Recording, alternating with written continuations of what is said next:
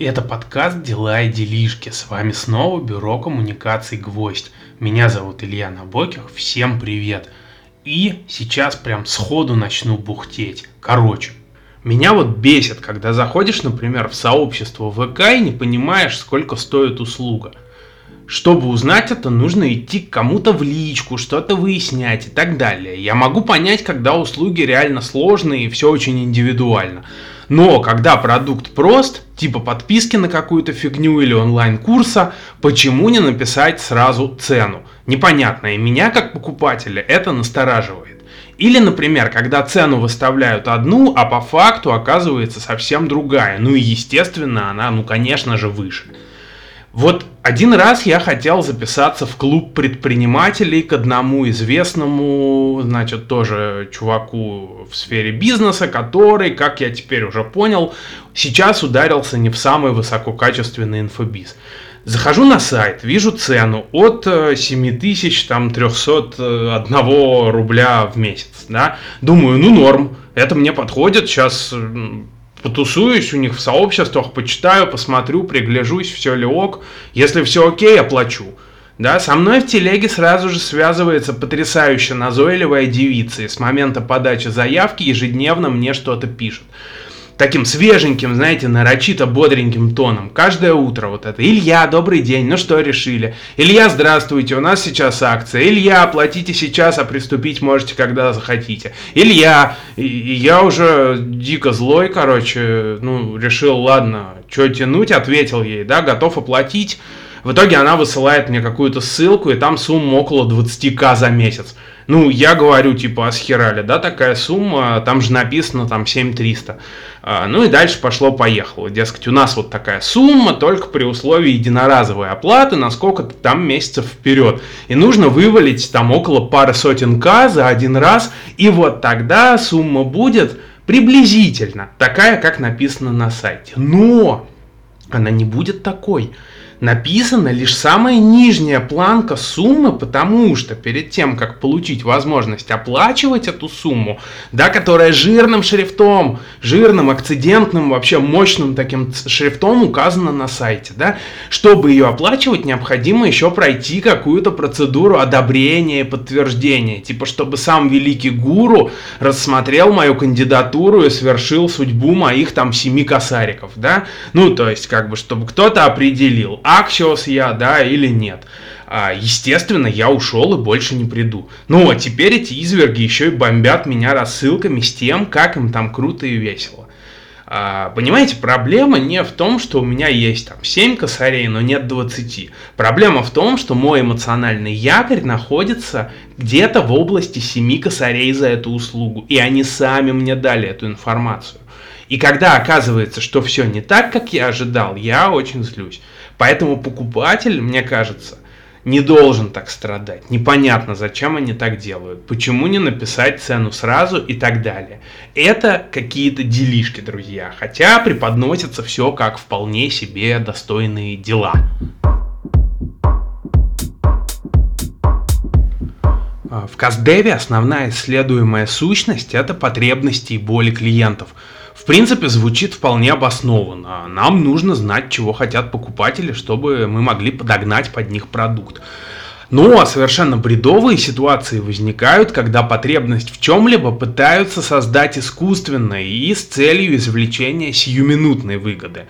А, например, упаковка сообществ ВК. Сейчас везде вообще все вам упакуют сообщество и сделают вас безликим.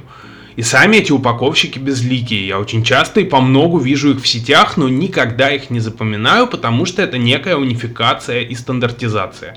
Ничто безликое и созданное по чек-листу не сможет стать любимым и осмысленно важным для людей. Это может охватить умы некомпетентных заказчиков, я и сам сталкивался с тем, что ноготки равно как и какую-то психотерапевтическую, например, группу, упаковывают по одному и тому же чек-листу. И насмотревшись друг на друга, люди приходят упаковывать сообщество, не имея даже представления о том, что они вообще хотят продавать и кому. Мне кажется, что бездумно плодя такие услуги и такую информационную суету, маркетологи дискредитируют сами себя и признают, что всему, что они умеют, можно научиться на бесплатном интенсиве. А массовое навязывание потребностей широкому потребителю – это, ну, как мне кажется, формирование пузыря. Поэтому не ведитесь, это тоже делишки. Сообщество нужно, но делать его по чек-листу с бесплатного вебинара – это полный отстой. Если ваш продукт уникален, так будьте уникальны. Сохраняйте свои преимущества, сохраняйте свои отличительные черты. Именно ради них к вам приходят ваши покупатели. А вот этой всей единообразной сахарной ватой не прельщайтесь. Не для того ваша роза цвела. Плюс важный момент – это неоднозначность самой категории потребностей – научно обоснованных а, потребностей, присущих всем людям, нет. Ну, я не говорю о калориях, сне, да, и о прочей биологии. Именно вот что касается эстетического и э, так далее, да. Э, например, мужик в какой-нибудь бедной деревне, который берет в долг э, под какие-то вообще дикие проценты, чтобы замутить для своей дочери грандиозную свадьбу. Вот что это, потребность у него или нет? Кто-то скажет, что нет, ведь не обязательно праздновать свадьбу и вообще можно молча в ЗАГСе расписаться вдвоем, там, да, и пойти пить чай с пряниками. Но каков контекст жизни этого дядьки, да, ведь все в его окружении, скорее всего, а это маленькая деревушка, да, берут в долг на свадьбу дочерей. Ну что, он лох, что ли? А, что другие скажут и так далее, да, поэтому это можно назвать в том числе и потребностью. Но проблема в том, что такие штуки, как племенная принадлежность, ощущение принятости в своей стае, да, и социальный статус, это бессознательные истории. Играя на них, мы манипулируем человеком через его природные склонности.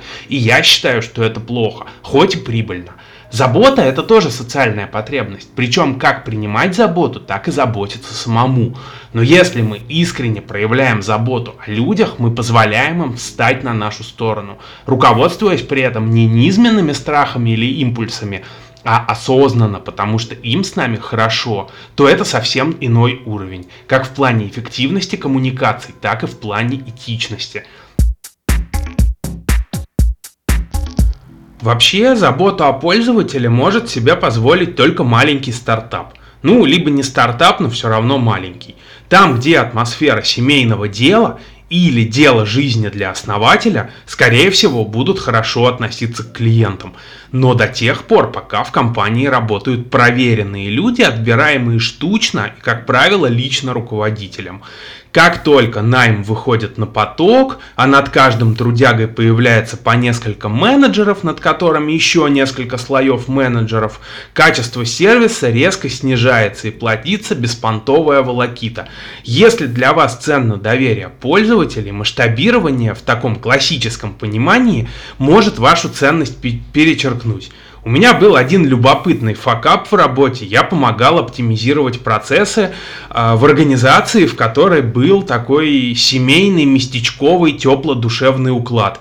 Ребята жаловались, что тратят много сил и времени на обработку каждой заявки и на формирование индивидуальных договоренностей с каждым клиентом, при том, что у них достаточно простой продукт.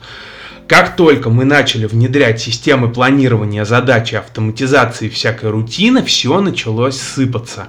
Это и молчаливый саботаж коллег, и серьезные такие мотивационные кризисы, и в целом размытие взаимоотношений с клиентами.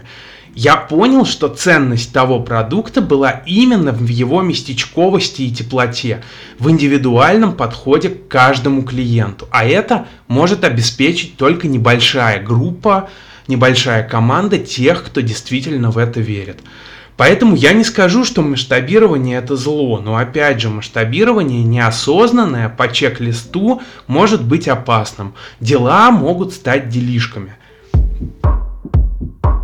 Но вообще последний тезис я бы хотел обсудить немного подробнее.